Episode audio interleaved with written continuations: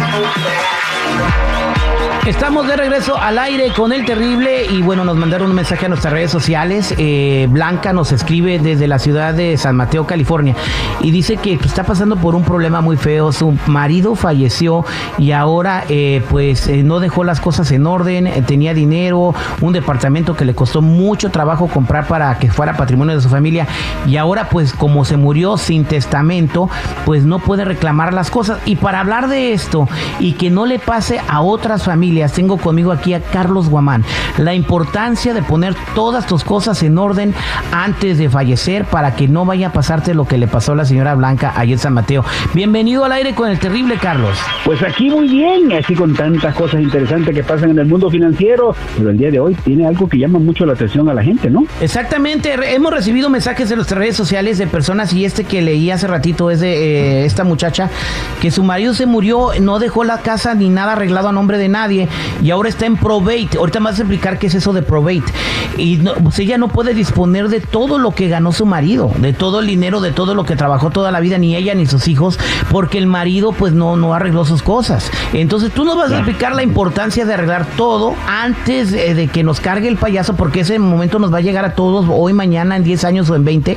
No sabemos, pero si no tenemos todo arreglado, vamos, vamos a, van a terminar nuestras familias pidiendo dinero en botecitos, Carlos. No, y eso es lo que no queremos, ni que vendan en botecito, ni que hagan car wash, ni que anden pidiendo dinero, pray, fund, GoFundMe. Usted tiene que organizarse muy bien y tener todo en orden.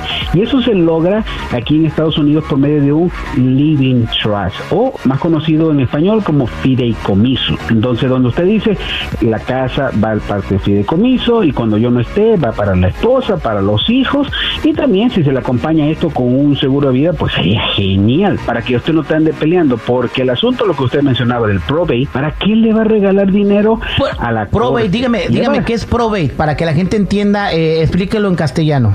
Es una corte donde usted va a pelearse con las otras personas que están reclamando que realmente usted era el dueño. Y eso quiere decir que va a tener que pagar abogados, va a tener que pagar corte y puede pasar un buen, pero un buen tiempo peleándose y usted no puede tener el acceso a su dinero ni a sus propiedades. Válgame Dios, entonces ¿para qué quieres eso? Y bueno, y después de muerto pueden aparecer un montón de personas que a lo mejor ni conocían a tu familiar y ahora andan reclamando que la casa les pertenece y todo eso, porque pasa cada rato, Carlos. Y eso pasa muy seguido. ¿Se acuerda que usted dijo que, me iba a regalar parte de su programa? Ah, pero no. Entonces, y ahí donde empieza la corte.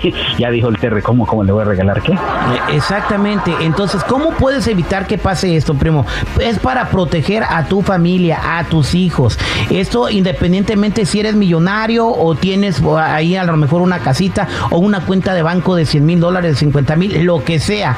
Si no lo arreglas, se va a quedar el gobierno con eso mientras arreglan con quién se va a quedar. Eh, sí, no, y no, no tienes que ser millonario ni rico ni famoso, simplemente porque tú tienes hijos. Imagínate, Dios no quiera, no está el papá ni la mamá, ¿quién se queda con los hijos? Entonces tienes que decirle, ok, va a quedar con mi suegra, va a quedar con el cuñado, ¿con quién va a quedar? tú no quieres dejar a la gente que haga lo que sea, entonces tú en vida decides qué es lo que vas a hacer y te quitas un montón de dolores de cabeza para que la vida sea más tranquila y tú puedas tomar las decisiones aunque tú no estés aquí presente. Gracias, Carlitos. ¿Y cuáles son los pasos que tiene que seguir toda la audiencia que nos está escuchando para tener eh, este, ¿cómo se llama? Fideicomiso, que es un testamento, ¿no? Sí, que es un testamento en vida junto con todas las descripciones necesarias. Lo primero que tienes que hacer, hagas un inventario de todas las cosas positivas que tiene usted. Es decir, tengo mi casa, mi cuenta de banco, cuentas de ahorro y todo el tipo de cosas que usted tiene. Segundo, ¿a quién se lo piensa dejar? Y tercero, es quién va a controlar de tus hijos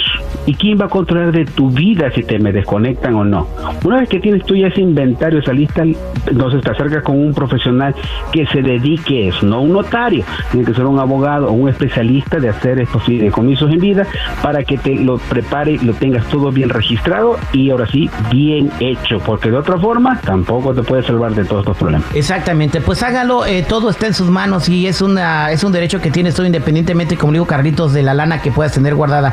Es para que tu familia esté bien. Carlos, para toda la gente que quiera hacerte una pregunta, ¿cómo pueden encontrarte?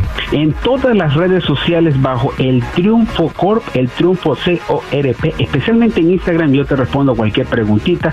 O si tienes alguna duda, quieres hablar conmigo al 714-953-2707. 714-953-2707. Aquí estamos a tus órdenes.